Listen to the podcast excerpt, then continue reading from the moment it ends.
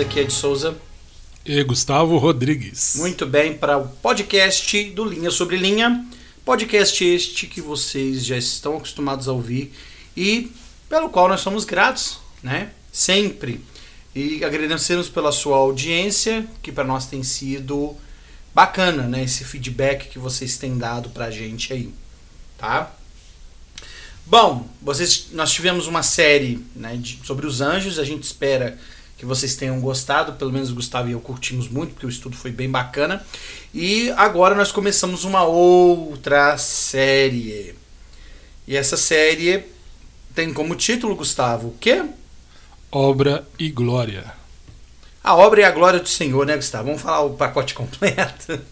Bom, a gente vai basear esse estudo na premissa do versículo 39 de Moisés 1, que diz que o Senhor disse para Moisés, né, eis que, eis que esta é a minha obra e minha glória, levar a efeito a imortalidade e vida eterna do homem. Então, essa é uma minissérie também que a gente decidiu produzir, sendo que o primeiro nós vamos falar sobre a obra do Senhor, que é a imortalidade do homem e de todas as coisas que ele criou, afinal de contas, e a segunda parte sobre a glória dele, que é a vida eterna. A gente espera que através deste, deste estudo a gente possa é, aprender junto com vocês, né? E crescer em conhecimento ah, ao estudarmos a doutrina, né? E a doutrina da imortalidade é uma doutrina muito interessante porque esse é o grande desejo da humanidade, porque o grande inimigo da humanidade é a morte. É o que o homem mais teme, na verdade, né? E a, a, imortalidade sempre foi algo que o homem quis buscar, que o homem quis ter.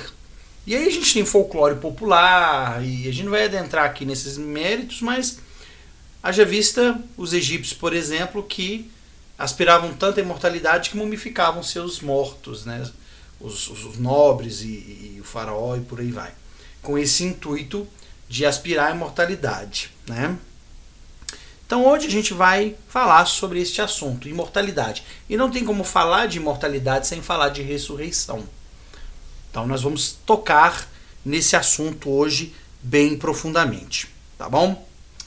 Primeiramente, seu Gustavo, vamos falar sobre o primeiro e o segundo estados e a relação que eles têm com a imortalidade, né? Primeiro estado, éramos seres espirituais. Nós vivíamos na presença do Pai de alguma forma, né? Ali nós éramos postos à prova, como nós lemos lá em Alma 13, em capítulos de podcasts passados. E também em Doutrina e Convênio, sessão 138. Ali recebemos nossas primeiras lições, estávamos no início no mesmo igual aos nossos irmãos, e aí houve esse progresso. Uh, em Abraão 3 nós aprendemos que haviam espíritos nobres e grandes e que Cristo era o mais inteligente de todos. Então ali era um local para aprendizado e desenvolvimento. E o nosso progresso ficou. Uh, chegou a um ponto que a gente já precisava avançar nesse progresso. E dada a nossa fé em Cristo, né, a fé no Cordeiro que foi morto desde a fundação do mundo, foi nos concedido o privilégio de termos um corpo. E você se lembra, talvez, que quando nós éramos missionários, nós ensinamos sobre isso, né? Que nós não éramos exatamente como o nosso Pai Celestial.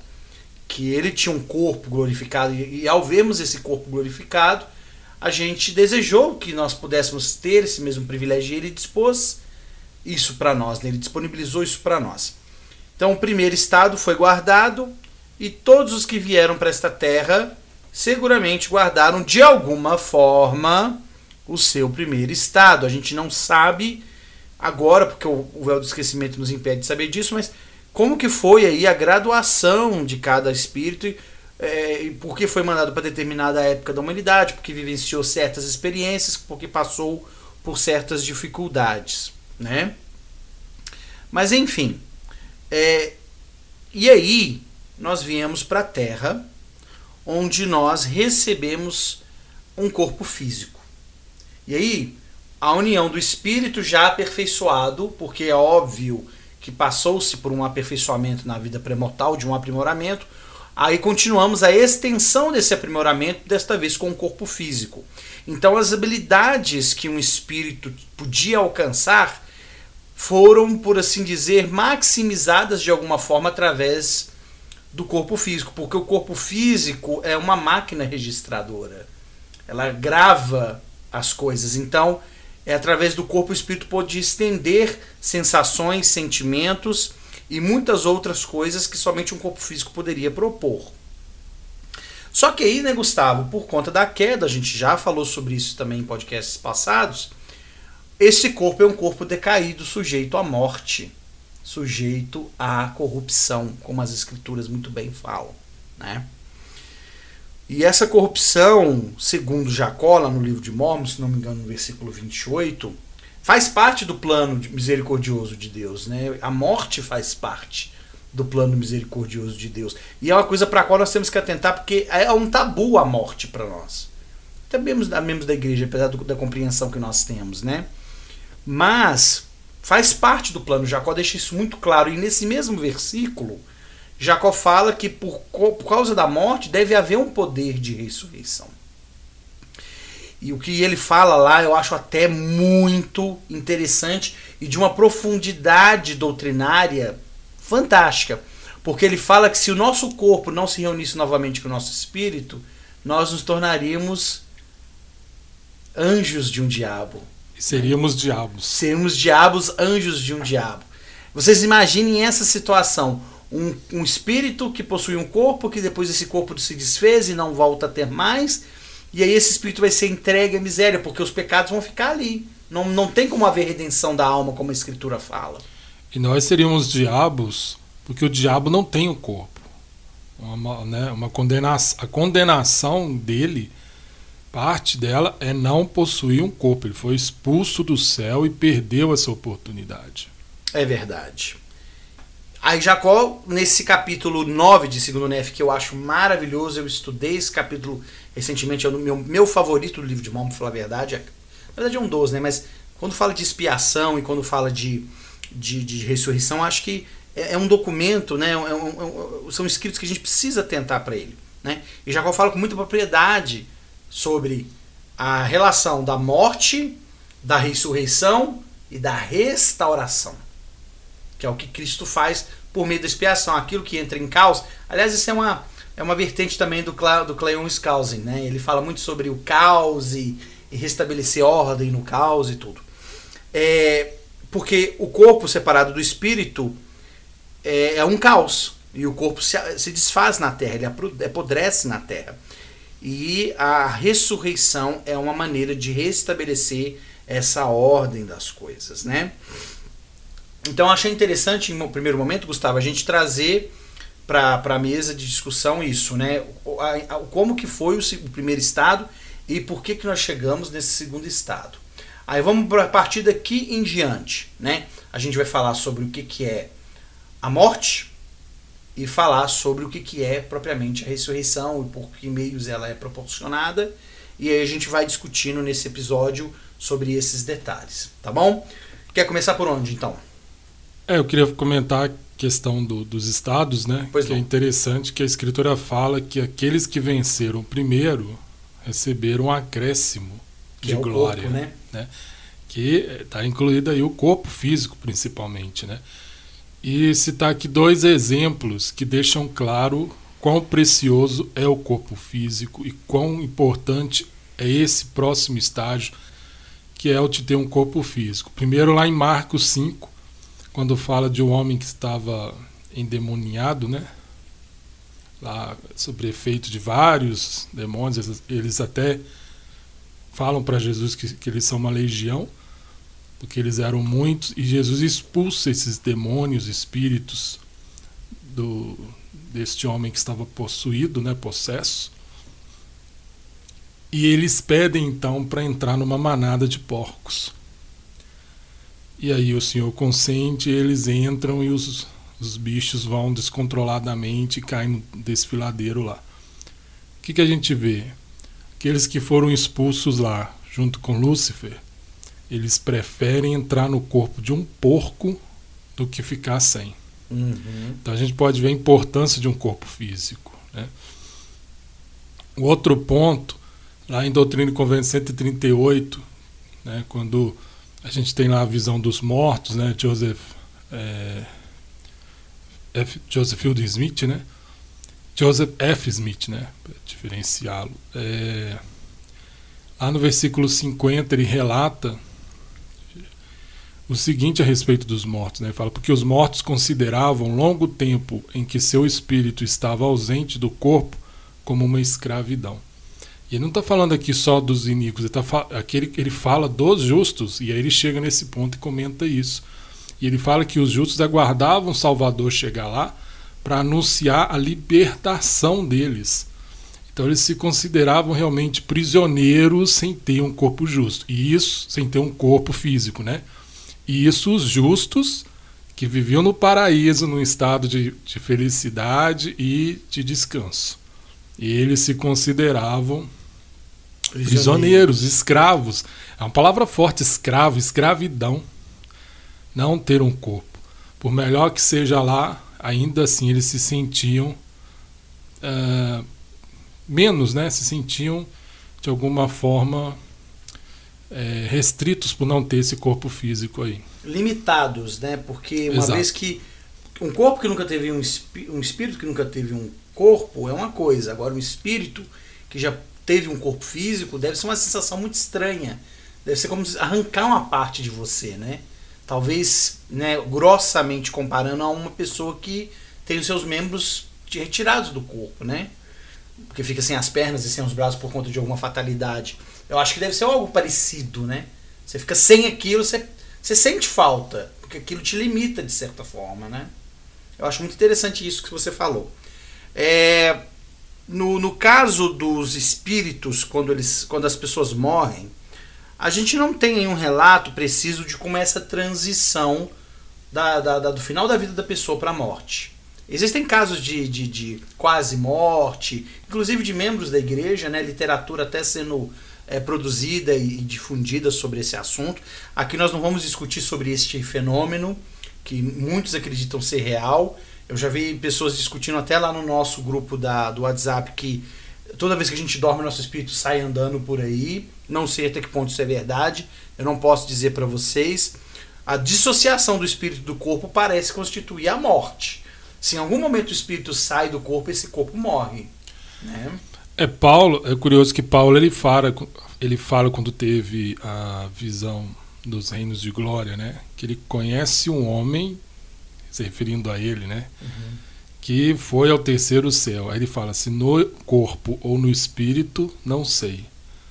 Então é curioso, né? Porque ele parece aceitar essa ideia de que momentaneamente o espírito pode ser também arrebatado ali por uma visão, uma experiência de revelação sagrada, né? É, aí caberia nos aprofundar mais se o corpo mantém as funções vitais, porém sem todo esse contato com é, com o espírito e como é que seria essa questão, né? É curioso. Agora, se Paulo, que foi lá no terceiro céu, não sabe, imagina eu, né? é, ou ele não sabe ou ele não quis contar, né? É. Porque eu acho que Joseph teve uma experiência muito parecida também por aí, né? Ou talvez foi uma coisa que não deu para assimilar bem, né? É. Deu a impressão e ele não conseguiu ter uma clareza com relação a isso, então ele preferiu falar não sei. É. São muitos mistérios, né?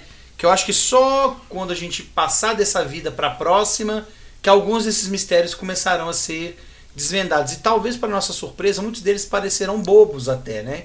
Tão simples que eles serão. Mas eu acho que o momento não é agora. Eu acho que é, em algum momento ali o nosso espírito o nosso corpo é, podem se dissociar momentaneamente, como você falou, para certas experiências. Mas a gente não tem como comprovar nem provar isso uh, cientificamente e nem, nem, nem é esse o nosso propósito. Muito bem, estamos aqui para falar sobre a ressurreição. A morte é a dissociação do corpo do espírito. O corpo fica na terra, como foi pronunciado pelo Senhor, né? Que vieste do pó e ao pó voltarás. E o espírito vai para aquele Deus que deu a vida, né? Ou seja, ele volta a, a ser parte desse plano de Deus, porém numa esfera chamada mundo espiritual, que é aqui mesmo na Terra, segundo o Brigamiano. Né? Então essa Terra, ao mesmo tempo que ela ocupa os seres físicos, os seres tangíveis, mortais, ela ocupa também os seres espirituais que já estão mortos, né? as pessoas que não possuem um corpo. É, na doutrina espírita eles chamam de desencarnados, né? essa, essa é a terminologia dos nossos amigos espíritas. Bom, É, no mundo espiritual, a atividade de um espírito, pelo que a gente entende, é parecida com a daqui. A gente já falou sobre a experiência do ancestral do presidente Nelson, né, a sociabilidade que eles têm, eles se conhecem uns aos outros ali. E é interessante você ter mencionado essa falta que o corpo faz para alguns. Né? Eu ouvi há muito tempo, quando era dos rapazes, né, numa aula onde foi falado sobre palavra de sabedoria, em que foi nos advertido que se nós não tomássemos cuidado do nosso corpo, vícios que nós adquirimos nessa vida, serão para nós um inferno e uma tortura na vida, na, na, na no pós-vida, né? No além-túmulo, porque lá nós não vamos ter o corpo para satisfazer essas vontades. Né? Mas enfim. Vamos falar sobre agora sobre o que é ressurreição, porque sobre a morte a gente não tem como falar muita coisa. Né? Agora, o que é ressurreição? As escrituras definem como a reunião do espírito que já é imortal com o corpo, e modesta vez, imortal. Nós sabemos que quem proporcionou isso foi o Salvador Jesus Cristo, sendo ele o primeiro a ressuscitar. Paulo fala isso lá em Coríntios, né? Porque eis que Cristo ressuscitou dos mortos, escritura disseminada, hein, galera? E foi feita as primícias dos que dormem. Porque assim como a morte veio por um homem, a salvação dos mortos também vem por um homem. Assim como todos morrem em Adão, todos serão vivificados em Cristo. Então, Cristo tinha vida em si mesmo, isso está lá no livro de João, em que ele diz que ele possui vida em si mesmo, que isso foi dado a ele pelo Pai. E a gente também já falou sobre isso quando falamos sobre a expiação de Jesus Cristo naquele primeiro episódio do, do, do terceiro pilar, né, que é a expiação. Então nós sabemos que é por conta de Cristo. Ele tem as chaves da ressurreição. Correto? Ele tem essas chaves. Embora a gente já falou também que Miguel soará a trombeta e os mortos se levantarão. Né? Então esse poder está em Cristo e certamente por ser um poder oriundo, né, advindo do sacerdócio, certamente essas chaves podem ser delegadas a outros para que isso aconteça. Eu, inclusive, já ouvi, mas isso não, não, não li isso em lugar algum, são aquelas conversas de templo, né? De que os casais selados, o marido ressuscitará a esposa. Né? Até que ponto isso é verdade, não sei, mas eu acho um, uma probabilidade muito interessante. Né? Pode falar? É Brigham Young, né? Ele fala que a ressurreição é uma ordenança. Isso. É, então, é, ele até fala aqui, né? É, esse povo supõe que temos todas as ordenanças em nossa posse para a vida, salvação e exaltação e que estamos administrando essas ordenanças. Esse não é o caso. Temos posse de todas as ordenanças que podem ser administradas na carne, mas existem outras ordenanças e administrações que devem ser administradas fora desse mundo. Eu sei que você perguntaria o que elas são. Vou mencionar um. Uma. Não temos nem podemos receber aqui a ordenança e as chaves da ressurreição. Elas serão dadas àqueles que saíram deste estágio de ação e receberam seus corpos novamente, como muitos já fizeram e muitos mais irão. Eles serão ordenados por aqueles que possuem as chaves da ressurreição, para sair e ressuscitar os santos, assim que recebermos a ordenança do batismo, depois as chaves de autoridade para batizar outras pessoas. Quer dizer, tá, né? assim como recebemos, né? para batizar outras pessoas para a remissão dos seus pecados. Essa é uma das ordenanças que não podemos receber aqui e há muitas outras. Então, para Brigham Young, era uma ordenança e chaves do sacerdócio. Então, aqueles que irão realizar essa ordenança trabalharão sob as chaves daqueles que têm essa autoridade, certamente, tudo sob a direção de Cristo, né? que é o dono das chaves, né? Exatamente. Muito bem. Vamos falar então sobre, voltando um pouco sobre o que Paulo fala de que a morte vem por um homem, a salvação dos mortos vem por um homem, né? Então você tem na primeira ponta Adão e na última ponta Cristo, né? Cristo é o alfa e o ômega. E a salvação sendo uma oferta universal. Todos que possuírem um corpo, até os filhos de, de perdição, vão receber um corpo físico. Então, essa é a única parte do plano de salvação que é totalmente gratuita para aqueles que vieram para o segundo estado, né? Ou seja, a ressurreição é universal. Até porque a morte, ela vem para todos. Ela não depende do uso, do exercício do arbítrio de ninguém. Né? Então a pessoa ela vai morrer. Então nada mais justo que esse, essa consequência da queda ela seja revertida de forma gratuita e universal a toda a humanidade aí, né? Muito bem. É interessante porque apesar de ser é, não talvez mencionada, mas é, é, ser referida de, de certa forma no Velho Testamento, não é uma doutrina que está muito presente ali. Ela é falada muito superficialmente e é mais tratado no Novo Testamento. No livro de Mormon isso é tratado de uma maneira quase que de capa a capa, né? A questão da, da restauração, da ressurreição do corpo. Mas no Velho Testamento isso não é tão presente, tanto que tem essa classe de judeus na época de Cristo conhecido como saduceus que não criam na ressurreição, entre outras coisas, né? Então tá. A ressurreição como sendo algo universal, pois não. E uma coisa que acho interessante a gente também fazer uma diferenciação, né, já que estamos falando de imortalidade, é que nós temos ser, né, uns, é, nós começamos com amortal, temos mortal e imortal, né?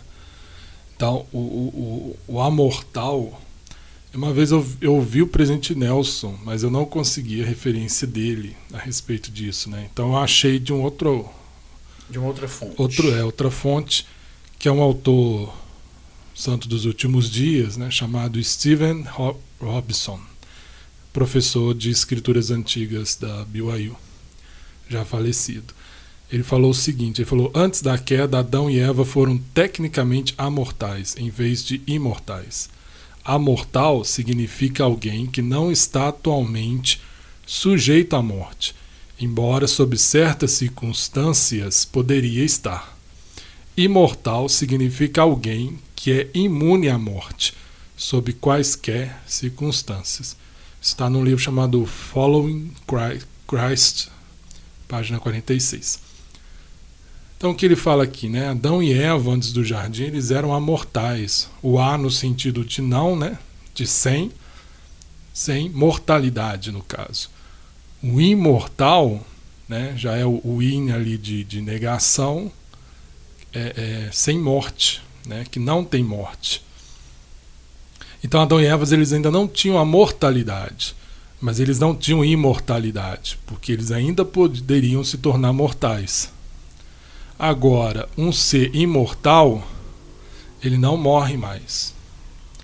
É como a, a, a Sandy canta, né? O que é imortal não morre no final. Então, o imortal nunca mais vai morrer. Então, seres também transladados, João, o amado, os três nefitas, a gente talvez poderia enca encaixá-los melhor nessa condição de amortal. Que eles não são mais mortais, né? É, aliás, né, nem caberia porque eles já foram mortais, né? Mas eles não chegam a, a ser um imortal. Porque... É, eles são mortais porque eles ainda, eles ainda vão passar pela morte, se a gente for contar é. assim. Mas eles não estão sujeitos a ela temporariamente. É, vão passar por uma transformação, né? Não vão morrer da forma como Exato. a gente morreu. A gente vai morrer, né? Eles vão ser transformados num piscar de olhos. Exatamente, dada ao trabalho que eles se propuseram a fazer. Muito bem. Gustavo falou então dessa diferença do amortal, do mortal e do imortal. Né? Então a gente tem ali nos episódios bíblicos a filha de Jairo e Lázaro sendo revividos e não ressuscitados. Tudo bem que o espírito deles abandonou o corpo deles durante até um tempo considerável, pelo menos no caso né, de, de, de Lázaro, foram quatro dias, que era o tempo que pela cultura judaica esperava-se que o espírito ainda ficara ali rodando o corpo. Mas eles foram revividos porque mais tarde eles morreram, efetivamente, tiveram essa separação é, é, que ocorreu fatidicamente, né? como vai acontecer com todos nós. Agora, qual é o propósito da ressurreição? Né? Porque Jacó fala que a morte é para cumprir o grande plano de misericórdia de Deus. É interessante ver como que misericórdia tem a ver com morte, né? Mas é interessante notar que essa separação é importante por algum propósito do Senhor Separar o corpo do espírito é importante, porque o segundo estado continua ainda no mundo espiritual. Ele não termina, não é um terceiro estado. mas é uma continuação do segundo estado, porque ainda é aqui neste plano, né? Nessa esfera que nós habitamos nesse momento. Agora, falando de um modo geral, qual é o propósito da ressurreição? O que, que as escrituras nos falam, principalmente no livro de Mormon, que eu acho um, um compêndio fenomenal de doutrina de várias delas, inclusive com muita veemência, e a ressurreição, sem dúvida alguma, sendo uma delas. O que, que as escrituras ensinam para nós, Gustavo, sobre o propósito da ressurreição? Um deles, pelo menos, que até o livro de Mormon ensina muito bem, é que ele permite uma restituição, ou também, como a alma fala, né, uma restauração. A gente for lá em Alma 11, lá no versículo 41, ele fala: Ora, esta restauração acontecerá com todos, tanto os velhos como jovens, tanto escravos como livres, tanto homens como mulheres, tanto iníquos como justos, e não se perderá um único cabelo de sua cabeça, mas tudo será restaurado à sua perfeita estrutura, como se encontra agora, ou seja, no corpo, e todos serão levados perante o tribunal de Cristo, Filho, e Deus, o Pai e o Espírito Santo, que são um, eterno Deus, para serem julgados segundo suas obras, sejam elas boas ou más. Então aqui ele fala que deve haver uma restauração para que todos sejam levados ao tribunal né, do, de Cristo para serem julgados. Ele fala isso também lá em Alma 41, né? Ele fala. Ele até fala, né? Explica para o filho dele essa questão de ser restaurado não significa que vai. Né, a pessoa vai ficar na boa se. É, não penses por ter sido falado a respeito da restauração seria instituído da, do pecado para a felicidade. Eu digo que iniquidade nunca foi felicidade. Exatamente. E aí ele, ele, ele continua, né? Ó oh, meu filho, não é esse o caso. Que ele fala aqui, né? É... Eis que o significado da palavra restauração é de tirar uma coisa do estado natural e colocá-la em um estado antinatural ou colocá-la em estado oposto à sua natureza. Ele joga a pergunta, né? Ó oh, meu filho, não é esse o caso. Mas o significado da palavra restauração é restituir o mal ao mal, ou o carnal ao carnal, ou o diabólico ao diabólico, o bom ao que é bom, o reto ao que é reto, o justo ao que é injusto, o justo ao que é justo, o misericordioso ao que é misericordioso. Porque o que de ti sair, a ti retornará e será restaurado. Portanto, a palavra restauração condena o pecador, mas plenamente e em nada o justifica. Então a gente pode ver, de certa forma, a ressurreição ela proporciona a justiça de Deus. Muito bem. Assim como a sua misericórdia também, né? Mas é Deus recompensando cada um. Então nós ressuscitamos para herdar aquilo que nós trabalhamos por merecer, por nos qualificar para receber, né?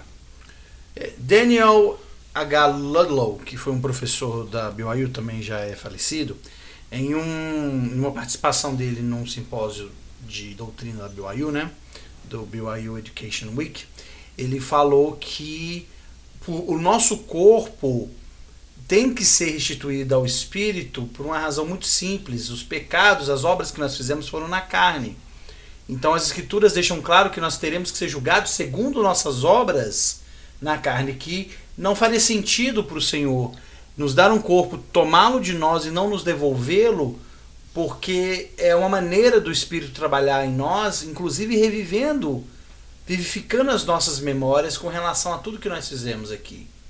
Então o corpo, por ele constituir-se uma máquina de registro, né, muito perfeita, restituir o espírito a esse corpo já imortal, credencia-o a tornar a justiça de Deus ainda mais efetiva em nossa vida. Então faz todo sentido, né? Você falou, é para levar a cabo a justiça dele, já que nós fizemos todas essas obras na carne, não temos culpa da morte, mas não é por isso que nós não podemos fazer boas obras nessa vida. E é interessante nesse mesmo simpósio, né? Ele fala que é, ele cita, né, o presidente Joseph F. Smith, Field, Field Smith, né, a respeito de que é, nós não iremos ressuscitar com um corpo plenamente perfeito, como talvez alguns pensem, né? Nós ressuscitaremos da forma como nós morremos e haverá ali uma regeneração, uma transformação. E ele fala que o Espírito vai nos auxiliar nesse sentido. Né? Então, nós vamos ter um Espírito né, numa condição superior que vai nos ajudar o corpo a chegar na estatura desse espírito. Então é interessante, né? Nós vamos voltar do ponto que paramos e vamos continuar o progresso físico agora para chegar no ponto do espírito. É interessante isso que o, o, o Daniel Ludlow não fala, mas agora nós somos mantidos pelas propriedades físicas do corpo, né? Pelas funções orgânicas, cérebro, coração, pulmão que são esses órgãos nobres que a gente fala na, na biologia, né? na anatomia. Quer dizer, através desses órgãos é que a vida é mantida. Tanto que no Velho Testamento, o livro de Levítico deixa isso claro: a vida está no sangue, a expiação tem que ser pelo sangue. Por isso que Cristo também assumiu um corpo mortal e também morreu. Uh, mas, quando ressuscitarmos, não, não terá mais essa necessidade desses órgãos exercerem essa função. Muito embora eles serão restituídos, porque eles te pertencem. Então o cérebro voltará para sua cabeça, os seus pulmões voltará para sua caixa torácica, seu coração vai voltar para o mesmo lugar, porém o que vai vivificar o corpo não será mais essas funções orgânicas, mas será o próprio espírito. E aí, onde que o Ludlow, perdão, o Daniel Ludlow fala que o espírito é que vai ajudar nesse aperfeiçoamento. Talvez para nos ajudar a sermos reconhecidos, a ter uma facilitação de entes queridos se auto-reconhecerem ali. E talvez até nós próprios nos reconhecermos, né? Você imagina você ressuscitar e não se auto-reconhecer, né? Ser uma pessoa totalmente diferente do que você é, pelo menos em parte, né? Quem é calvo vai continuar calvo até pouquíssimo tempo o Ludlow fala que vai ser essa transformação, né? E aí é interessante, e eu acho que isso ajuda a gente a entender por que quando o milênio iniciar, aqueles que serão herdeiros da glória celeste ressuscitarão ali na manhã da primeira ressurreição depois, né, a gente tem ali uma tarde da primeira ressurreição. Bruce Amakong fala sobre isso. Haverá uma tarde para aqueles que herdarão a glória terrestre. Mas os da glória celestial, eles não ressuscitarão. Eles vão ressuscitar ao término do milênio, mil anos depois. Aonde eles vão ficar nesse tempo todo? Eles vão ficar lá, na prisão espiritual, no mundo espiritual. E certamente isso vai eu acredito que seja muito em razão de que eles precisam, o espírito deles precisam é, é, ser educados, ser disciplinados, porque não aceitaram expiação, não foram, como Moroni fala, aperfeiçoados por meio de Cristo. E aí isso coloca uma certa urgência, né? Porque agora é a hora. Aí quando a gente tem o corpo físico, para a gente poder ir numa situação melhor para o mundo espiritual, e lá a gente está sujeito ao espírito certo. Que até o livro de Mormon fala isso, né? Aqueles que não arrependem lá vão estar sujeitos ao espírito do diabo. E ali é espírito é espírito. Ali é, a briga é igual, de igual para igual. Igual né? para igual. Eu lembro a conferência na missão que a gente teve com o Elder Richard T. Scott. E ele falou, né, eu lembro claramente ele testificando que um ser que tem um corpo físico, é, aliás, né, o, o diabo ele não tem poder sobre um indivíduo que tem um corpo físico, um corpo de carne e ossos. A não ser que aquele indivíduo permita por meio das suas escolhas. Mas Satanás não pode fazer o que ele bem entender. Né? Ele gostaria de pegar, né, lá possuir os, os corpos de Adão e Eva e toda a sua posteridade, mas ele não pode, ele, ele tem restrições. Então a gente tem uma vantagem. Então ele faz isso muito sutil, ele tenta influenciar né, para que a pessoa ceda ali. Então é realmente uma dádiva ter um corpo.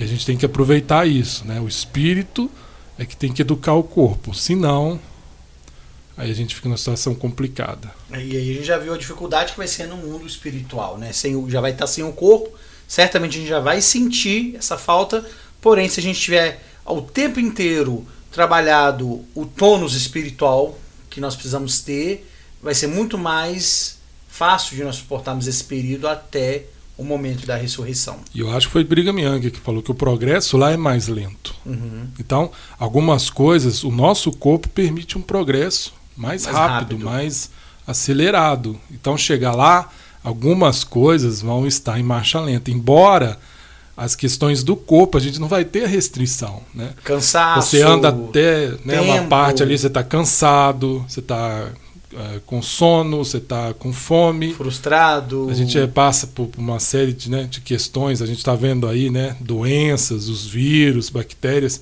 Lá não tem isso, mas em compensação, o corpo vai fazer falta em outros aspectos, Uhum. que é esse progresso né, em muitas, muitas questões aí.